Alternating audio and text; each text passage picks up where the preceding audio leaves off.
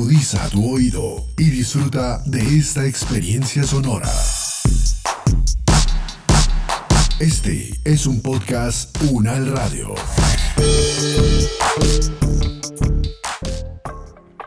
Y es, por ejemplo, cuando estoy en, un, en un lugar y alguien es racista conmigo y yo me enojo, las formas, digamos, de, aplacar mi ira son muy parecidas a lo que hacen con las mujeres. Entonces me dicen, bueno, sí, sí es racista, pero espera, espera, suavecito, no, no metamos a, a, la persona en problemas, un mal uso de, de las palabras. Esto es Alteroteca Podcast. Voces que hacen y deshacen la diferencia.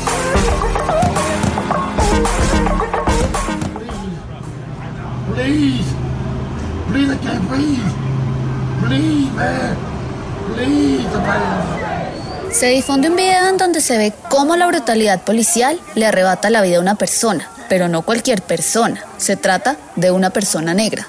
Hay un estallido de rabia, la gente se une, protesta y grita. De repente se empiezan a escuchar frases como, ay, la gente sí se indigna por todo, eso no es racismo, es que son muy sensibles. Yo no veo razas, no veo colores, solo veo seres humanos. Deberían dejar de ver la raza en todo. Las frases van ganando fuerza y entonces las discusiones dan un giro inesperado. Personas blancas y mestizas saltan al centro del escenario a explicar qué es el racismo. No una, ni dos, sino miles de veces. A lo lejos se alza una voz contundente, esta voz, la que quiere contar su propia historia. Mi nombre es Boris Romero, soy un profesor de español lengua extranjera que está atravesado por muchísimas minorías. Eh, soy inmigrante, soy negro, eh, también represento una minoría sexual aquí en, en Montreal, Canadá.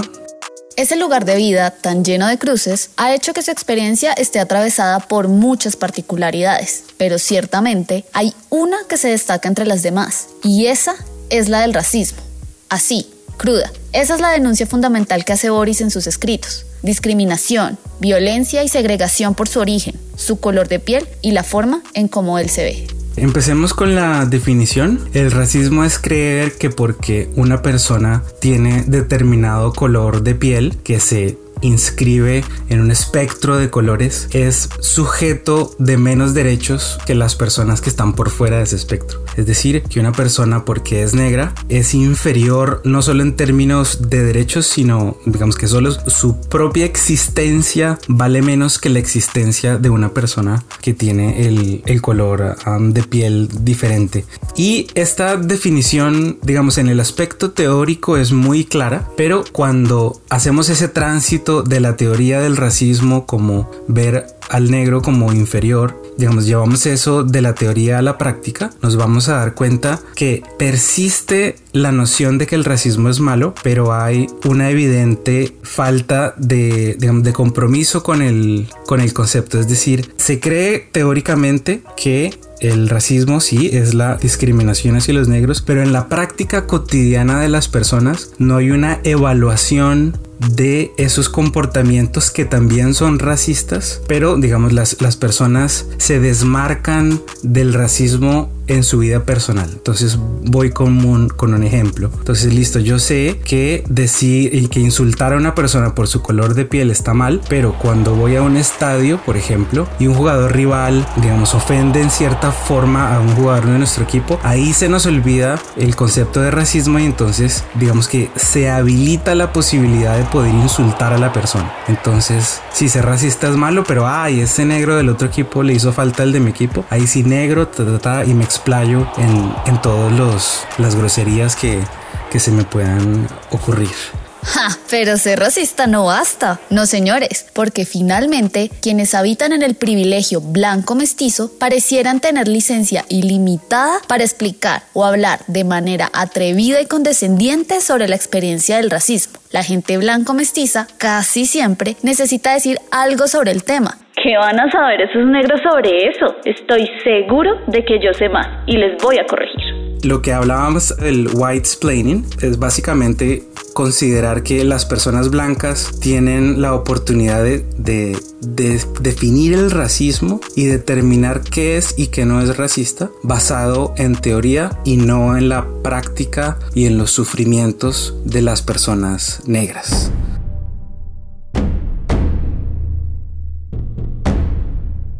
Dicen por ahí que quien no conoce su historia está condenada a repetirla. Pero, ¿qué pasa cuando existe un velo con el que deliberadamente se intenta ocultar parte de esa historia? ¿Qué pasa cuando solo escuchamos un narrador contándonos ese relato? O cuando no nos preguntamos por todas esas voces que nunca quedaron registradas. Porque, claro, no es cualquier historia la que nos enseñan en la escuela. Entonces, la historia que se nos cuenta generalmente del racismo no tiene una continuidad, sino está más bien dividida en los momentos más importantes, vamos a llamarlo ah, de esa forma. ¿Y qué se nos enseña, por ejemplo, en el colegio? Los negros vivían en África, llegaron unos colonizadores, los montaron en un barco, llegaron a Sudamérica en, digamos, el, el caso más propio de nosotros. Fueron sujetos de esclavitud, luego hubo una revolución, los entre comillas, liberaron, pero digamos que ahí se hace una pausa, ¿no? Entonces, listo, el negro ya no tiene grilletes, digamos, materiales que le dificulten su movimiento, pero no hay una, digamos, una pregunta por el, bueno, ¿qué pasó luego de que esos negros quedaron libres hasta hoy? Entonces, la historia que se nos cuenta sobre la negritud es una historia acomodada, donde se hace el énfasis en el ya no. Entonces ya no son esclavos, ya no eh, les dan latigazos cuando aparecen en un lugar en el que no deben, ¿sí? Pero no hay un esfuerzo por entender que hemos arrastrado, no solamente con un estigma en, en el lenguaje y en el trato, sino con unas diferencias económicas bastante importantes, ¿no? Entonces, digamos, esa mirada histórica en Colombia me parece que es muy débil. Las personas, incluso las personas negras, están un poco desconectadas de, de, esa historia y estamos jugando un poquito a que nos cuente la historia el que siempre la ha escrito y no, digamos, cuestionar esas narrativas y decir, estamos en desacuerdo, eso, eso no fue así o están ocultando a propósito una parte para quedar bien. Pero claro, las personas que conocen la historia son a las que se las cuentan desde otro lado, ¿no? Para saber cuál es la historia real, digamos, del racismo, no hay que leerle los libros de historia, sino hay que escucharla de, las, de, parte de las comunidades que habitan esos lugares y, de parte, bueno, de los libros escritos por personas negras, ¿no? Que es como un poquito en, contrasentido con, con, lo que generalmente uh, se nos dice.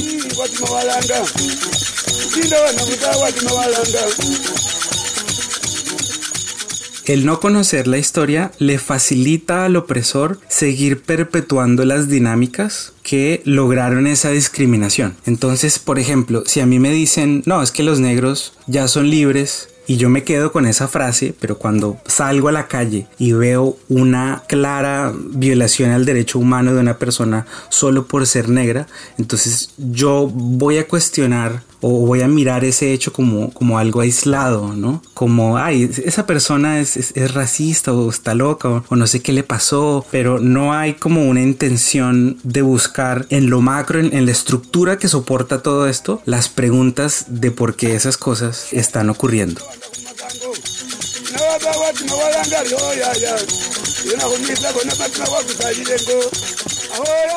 Pero a todas estas, ¿qué tan cierto será eso de que hoy las personas negras ya son libres? Pues no mucho, al parecer. Es decir, la experiencia del racismo igual vive de los matices y eso no ha dejado de existir hoy en día. Literalmente, seguimos escuchando comentarios como... Pero él tiene facciones más finas, no esos labios gruesos.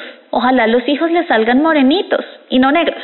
O esa chica sería más bonita si no tuviera ese pelo quieto. En fin, es claro que el racismo sigue asumiendo muchas formas en el presente, dándole oportunidades de movilidad social a unos mientras se las niega a otros. Una de estas formas es el colorismo, un discurso que estratifica ciertos rasgos y tonos de piel y crea un sistema de aceptación dentro de un sistema racista que te dice que cuanto menos negro te veas, mejor, y que cuanto más rápido te blanquees serás más tolerable. Rápido, envíen a la policía del color. A ver, muéstrame tu piel. Hmm, según mi sistema de prejuicios, estás bien arriba en la escala de tonos. Felicidades, pasas la prueba. Tienes el privilegio de vivir como uno de nosotros. Toma, acá te dejo este microracismo. No te lo vayas a tomar tan personal. Yo recuerdo que cuando era niño escuchaba constantemente por parte de, amigos de la familia y de familiares que yo tenía que conseguir una mujer blanca para mejorar la raza. ¿Qué quiere decir eso? Que la negritud o el imaginario que tenemos del negro africano es una figura de la que hay que alejarse, que yo debo darle a mis hijos, entre comillas, la oportunidad de distanciarse un poco más de lo negro y acercarse más a lo blanco, ¿no? Entonces se vuelve como un recorrido entre esas dos orillas, ¿no? De, de hacer un tránsito, que digamos el propósito de la vida del negro es hacer un tránsito hacia lo que sea menos negro. Es una cosa ridícula, pero eso es lo que refuerza ese estereotipo. ¿Y cómo se evidencia? Bueno, en lo que les digo, las cosas que le decimos a los niños, búscate chicas o en el caso de, bueno, de, la sociedad heteronormativa, buscar la persona del otro sexo que sea más, más blanca para, vamos a decirlo así, evitarle los problemas que trae el racismo, que, que son cuáles, bueno, la burla, la discriminación, pero y en general es, es, una cuestión de presencia, ¿no? Porque el, el color de piel no, no me lo puedo quitar. Cuando yo llego a un lugar, no hay nada que yo haga para ser menos negro, ¿no? Digamos que ese, ese tránsito hacia lo menos negro es, bueno, vamos a blanquizarte de alguna forma y vamos a, crear en ti un discurso para que abandones tus tradiciones y para que, muy importante, no te cuestiones por qué esas, esas diferencias eh, se ven hoy en día.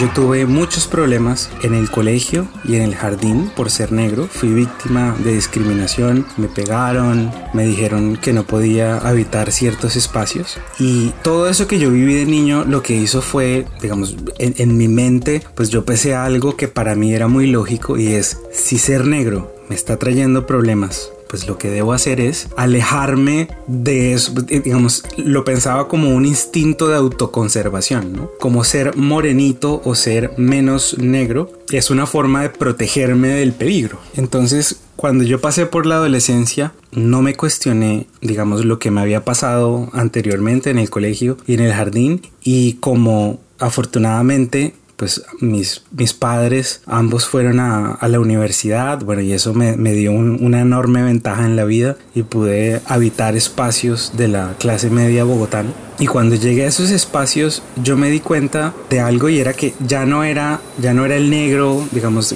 el, negro ese víctima de ataque, del, del ataque con sevicia, del que fui víctima cuando era niño, sino ahora era un negrito. ¿Por qué era un negrito? Porque habitaba en espacios donde se concentra el poder de los blancos. Fui a la Universidad Javeriana.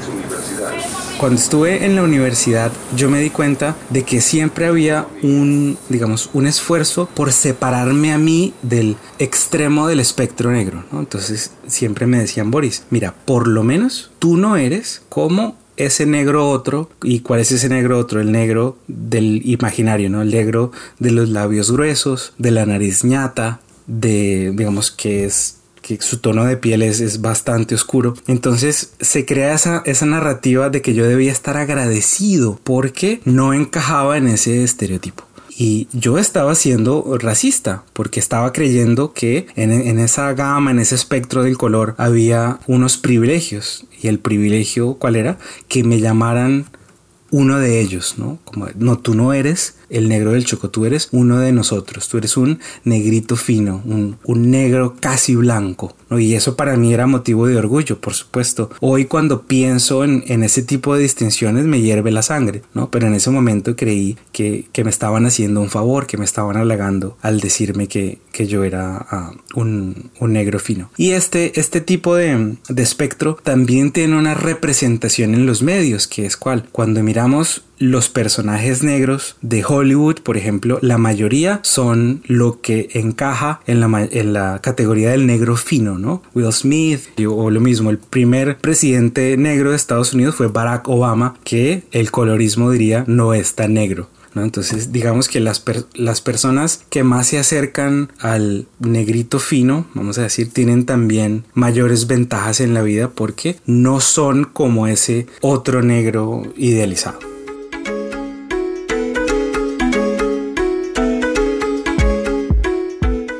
Pareciera que esto no termina en que el blanco mestizo tenga el derecho de definir a las personas racializadas dentro de un espectro de color que las habilite para acceder a ciertos espacios. Parece que además es necesario fiscalizar la experiencia de las personas negras, juzgarla, medirla, compararla, invalidarla, porque, obvio, las personas blancas conocen más sobre cómo opera el racismo que quienes lo encarnan y experimentan a diario, ¿no?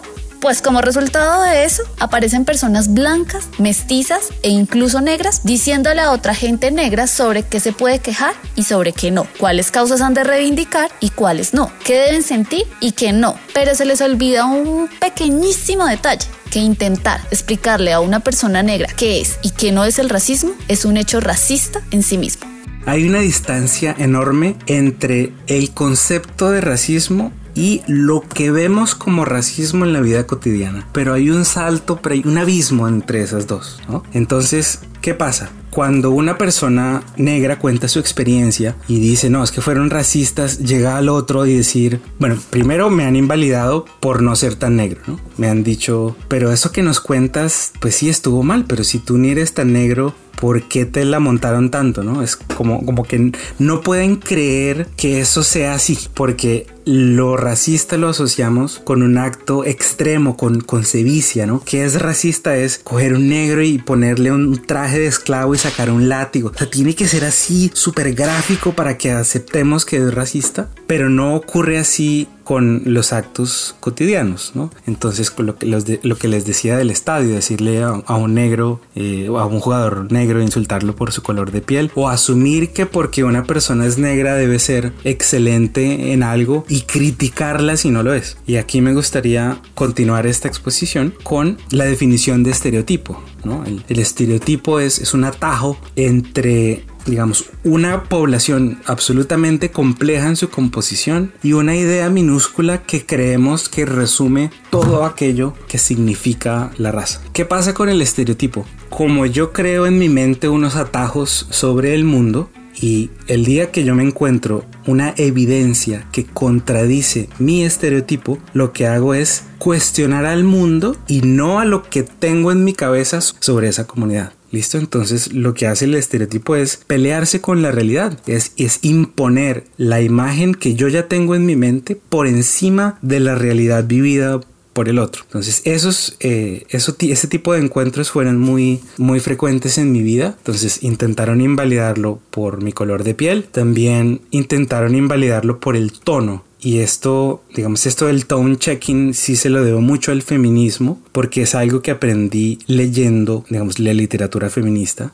Y es, por ejemplo, cuando estoy en, en, un, en un lugar y alguien es racista conmigo y yo me enojo, las formas, digamos, de, aplacar mi ira son muy parecidas a lo que hacen con las mujeres. Entonces me dicen, bueno, sí, sí es racista, pero espera, espera, suavecito, no, no metamos a, a la persona en problemas, un mal uso de, de, las palabras. Sí, digamos, se trata de minimizar lo que me ocurrió y de, digamos, no generar polémica, como, ay, no, no vayamos a ese lugar porque no, no, no vamos a llegar a ninguna parte. Sí, si decimos que él es racista, ay, pero ¿cómo lo probamos y cómo no? Mejor dicho, estamos en un sistema donde quien es racista en público Sí, se puede salir muy fácilmente de la situación, excusándose por supuesto, y porque va a haber personas que prefieren no llamar al acto racista, sino como un error. Eso lo encuentro más con la gente blanca, es la que me dice, digamos que me estoy apoderando de una causa que no me compete, porque según sus su lista de lo que es ser negro, pues hay cosas que no cumplo, ¿no? Porque más o menos esa es la dinámica que podemos observar, como de, tener una lista de cosas que uno tenía que probar. Entonces, bueno, tengo aquí un, un, pedazo de papel color negro y te, te, lo voy a poner aquí al lado del brazo a ver si te desvías un poquito. Y además, eh, bueno, fuiste víctima de racismo, sí, entonces como, como que con una lista haciéndote un diagnóstico a, ver si cabes o no. E, esa es digamos, la dinámica más frecuente con la que me encuentro. Que no, yo no aparezco en, en el checklist de nadie porque como no soy 100% nada, siempre soy un tránsito entre dos cosas, eso confunde a la gente.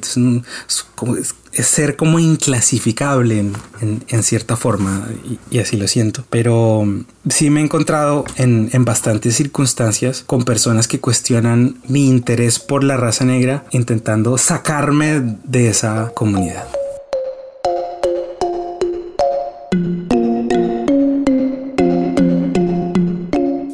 Idea de que el racismo solo opera de maneras abiertamente visibles enmascara un lado bastante peligroso, el de los microracismos, esos actos de dominación sutiles, reiterativos e impositivos que perpetúan discriminaciones profundas en lo cotidiano. De hecho, muchas de estas formas de los racismos son ejercidas con total impunidad en el día a día y son las que más terminan alimentando muchos estereotipos raciales o avalando una enorme cantidad de comportamientos violentos. Son precisamente esos racismos los que parecen no ser motivo de nuestra reflexión, sea porque se disfrazan fácilmente, porque nos parecen naturales o porque creemos que al final del día no hacen ningún daño.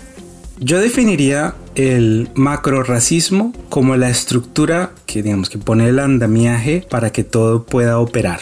Eh, entonces los vamos a decirlo así, el micro el macro, perdón, racismo son las ideas más abstractas que le dan fundamento a los pequeños actos racistas en la cotidianidad. ¿Cuáles son esas ideas macro?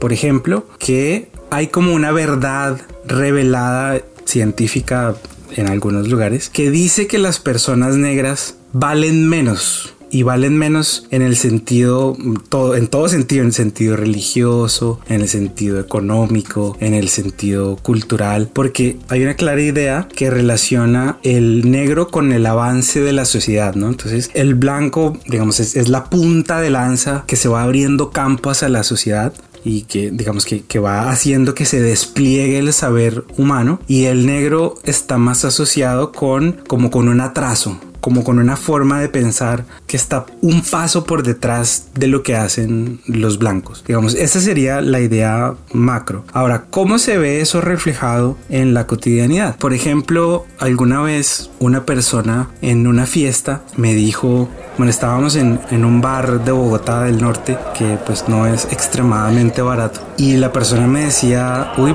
pero me imagino que tuviste que ahorrar mucho dinero para poder venir a esta fiesta. Me dijo pues porque era negro. Y la idea que está detrás, que es enorme, se ve reflejada en esa pregunta que al parecer no tienen ánimo de ofender, que es, wow, tú eres negro y estás aquí, ¿no? Súper bien, ¿no? Te, felicito por, por, digamos, por haber superado a los otros, ¿no? Y todas esas pequeñas preguntas que, que al parecer, digamos, no, no duelen o, o, no generan un impacto, pues uno carga con ellas. Y lo más difícil para mí es que cuando me veo, como cuando soy víctima de ese tipo de, agresiones, mi reacción está completamente fiscalizada, ¿no? Porque no puedo gritar, no puedo enojarme, tengo que, calmarme, tengo que entender siempre al otro. El otro no me tiene que entender a mí, ¿no? La, las minorías siempre son los, los que tienen que entender a la mayoría.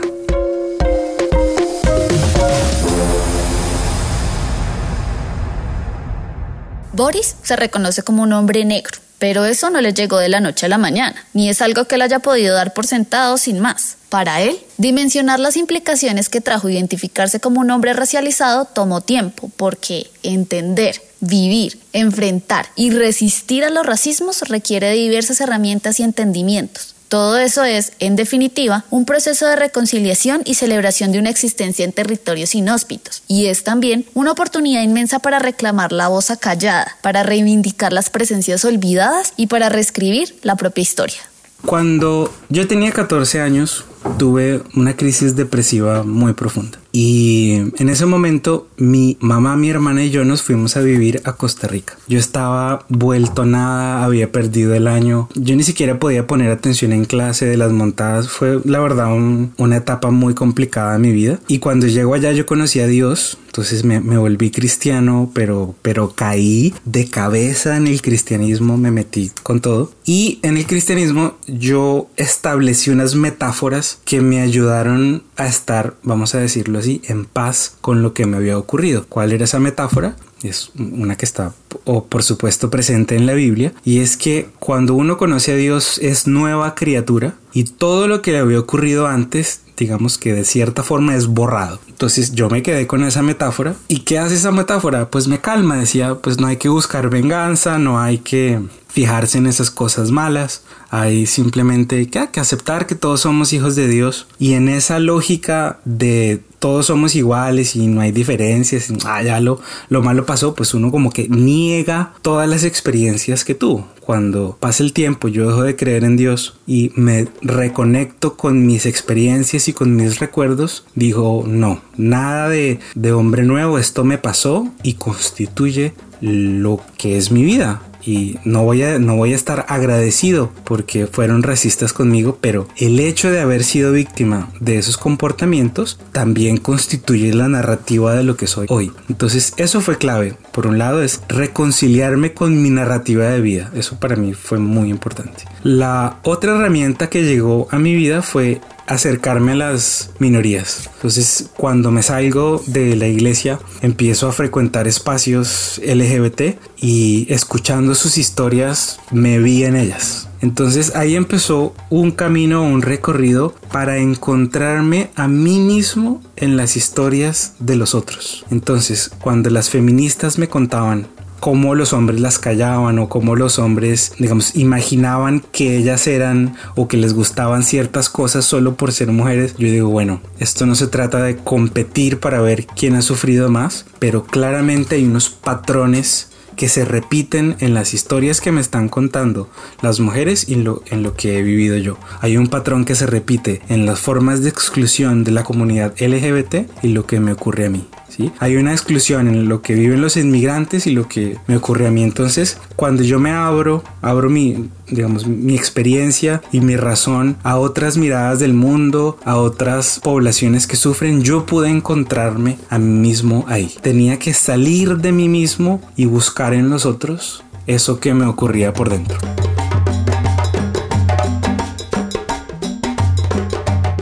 Bueno, pero al final, ¿qué hacemos con los racismos del día a día? ¿Cómo se hace para no caer en el white explaining? ¿De qué maneras combatimos todo esto?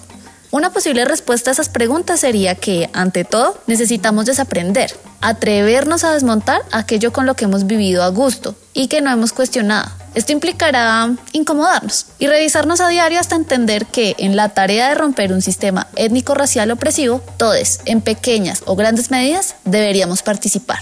Y bueno, hay que empezar por algún lado. Ese es el reto, uno tan personal como colectivo. Uno al que nos invita Boris a través de estos cinco pasos. Yo los llamo así los cinco pasos, que creo que aplican para, digamos, reconocer las injusticias históricas que se han cometido con las mujeres y con, bueno, y con tantos otros grupos. El primero sería hacer silencio. ¿No? Generalmente cuando queremos saber o cuando queremos interactuar y, conocer la realidad de otra persona, la interpelamos desde nuestro conocimiento, pero ese conocimiento que creemos total sobre, sobre el evento, lo ponemos por encima de la narrativa del otro. Entonces creo que lo primero es, bueno, si usted quiere saber de racismo y es blanco, mestizo, pues primero deje de hablar un momentico, cállese un ratico es lo, lo que yo diría. Y en el segundo es escuche. ¿Y a quién escucho? A los blancos que me hablan de los negros, no. Escuche a las personas que han sido víctimas de racismo, a los que estudian el racismo, a los que han leído,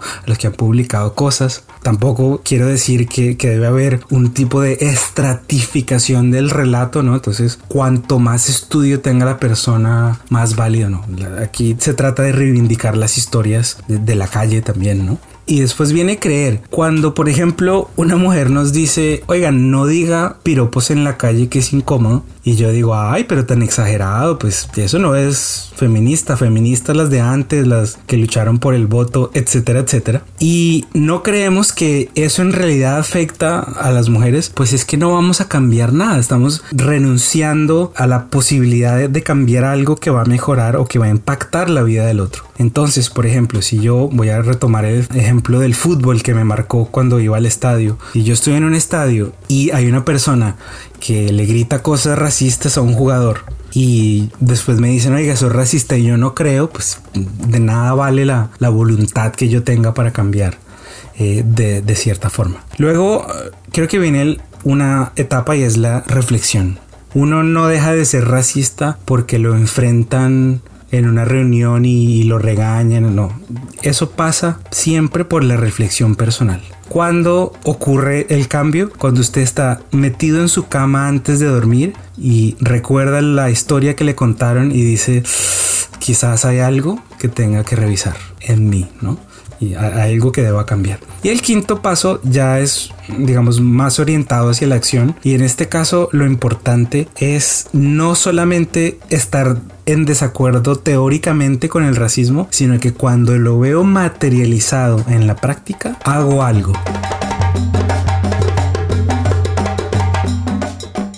Nos pueden encontrar como Alteroteca Podcast en todas las redes sociales y plataformas de podcast o contactarnos a través de nuestro correo electrónico alterotecapodcast.gmail.com. En este episodio les acompañó Diana Celi. La mezcla corrió por cuenta de Edgar Huasca. Esta temporada fue grabada en coproducción con UN Radio.